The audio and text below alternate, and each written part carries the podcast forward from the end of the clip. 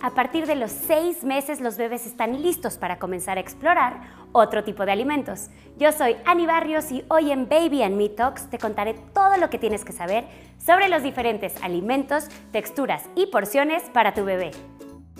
Durante los primeros meses, la leche materna es el alimento exclusivo y principal de tu bebé, pero a partir de los seis meses, el cuerpo empieza a necesitar nutrientes extras, por eso es importante introducir nuevos alimentos. La mayoría de los bebés están preparados para hacerlo a esta edad, pero algunos lo hacen semanas antes o semanas después. Si puede sostener su cabecita por sí solo o mantener la columna recta, aunque sea con un poquito de apoyo, ya lleva objetos de su mano a la boca, ya no tiene el reflejo de extrusión, que es cuando empujan la lengüita hacia afuera, y muestra interés por los alimentos, es momento de introducir la alimentación complementaria. Para saber cómo es la mejor forma de iniciar, invité a la nutrióloga Vanessa Hernández, Vanessa, cuéntanos cómo podemos empezar con la alimentación complementaria. En el momento de alimentar a tu bebé es muy importante saber qué le ofreces y cómo se lo ofreces. Recuerda que la inmadurez de los bebés no les permite alimentarse como lo hacemos nosotros los adultos. La OMS, en su guía de alimentación del lactante, nos recomienda iniciar con los alimentos en texturas muy suaves y estas se van a ir progresando de acuerdo al neurodesarrollo de cada bebé.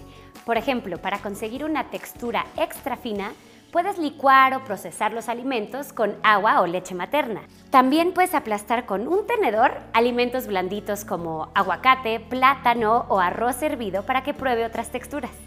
Otra opción es buscar productos especiales para bebé en estas etapas, como las papillas, bebidas o cereales Gerber, primeras probaditas o seis meses. Estos tienen la consistencia, el tamaño y los nutrientes adecuados por etapa. Además son de un solo ingrediente para ir midiendo las tolerancias. Lo ideal es comenzar con alimentos que sean amigables con su estómago y tengan una gran cantidad de nutrientes. Por ejemplo, frutas y verduras como manzana, chayote, zanahoria, plátano y calabacita. Cereales como cereal infantil fortificado, avena, papa o arroz. Y alimentos de origen animal como ternera, pavo, pollo y res.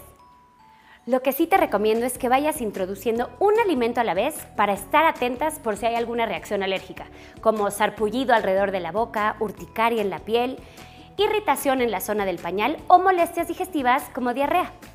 Al entrar a los 8 o 9 meses, se deben de ofrecer alimentos cortaditos y que puedan agarrar con sus deditos. Nunca los dejen sin supervisión. Si bien no todos los bebés ya tienen dientes al octavo mes, todos son ya capaces de masticar, de aplastar la comida en su boca y pasar los alimentos. Por esta razón, los productos especiales de bebés tienen una consistencia más sólida, aparte de que mezclan alimentos y son porciones más grandes. Algo divertido es que a los 8 ya puedes introducir snacks o colaciones como las galletitas, chips o puffs de Gerber. Estos tienen el tamaño y la textura ideal para que se disuelva fácilmente en su boca. Además les ayuda a desarrollar el agarre de pinza con sus deditos. Finalmente, al año ya pueden comer una variedad mucho mayor de alimentos, formas y texturas. Esta evolución es importante porque si las papillas se prolongan más allá de nueve meses, los bebés se vuelven muy selectivos a la hora de comer y corremos el riesgo de que no acepten introducir nuevas texturas ni nuevos alimentos. Entonces, ¿cuánta leche le debo seguir dando? Cuando inicias el proceso de alimentación complementaria, la leche continúa siendo el mayor aporte energético hasta cumplir el primer año de vida. Después del primer año, si ya no toma leche materna, la puedes sustituir por dos vasitos de leche al día, pero recuerda, esta leche tiene que ser especial para su edad. El soporte familiar es muy importante para lograr una buena alimentación. No solo es lo que come, sino dónde lo hace y con quién. Así como es importante darnos cuenta de los signos de saciedad, hambre y sus gustos.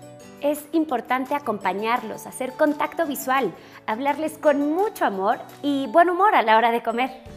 Y cuando el bebé se niegue a probar algo, porque pasará, Intenta combinarlo con otras texturas, otros alimentos y ver su reacción.